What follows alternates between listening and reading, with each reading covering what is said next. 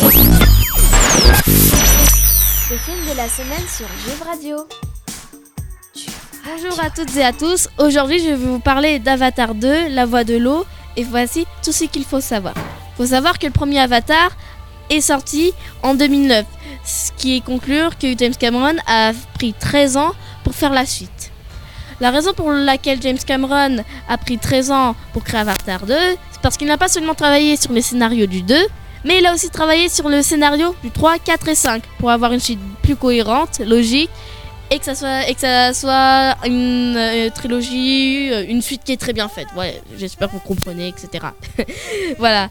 Et euh, James Cameron a aussi dépensé un énorme budget sur ce film. On parle même de milliards, plus de 2 milliards de dollars qu'il a dépensé.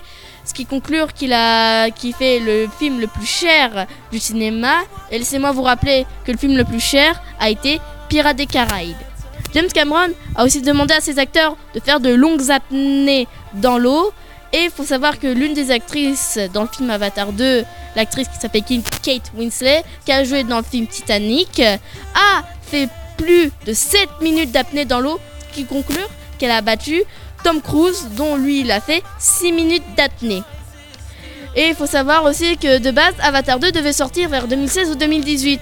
Mais la raison pour laquelle sa sortie a été prolongée, c'est parce que la Century Fox a été rachetée par Disney, mais bien aussi à cause de la pandémie, le coronavirus, dont j'aimerais bien oublier, euh, comme tout le monde a envie d'oublier. Et faut savoir aussi que quand Avatar 2 est sorti en France, il a déjà eu plus de environ 6, ou 9,87 ou 6,87 millions de téléspectateurs et d'entrée en France. Ce qui fait déjà beaucoup et ce qui conclut aussi qu'il a battu le nouveau Tom Cruise qui est sorti au cinéma. Vous écoutez Juve Radio.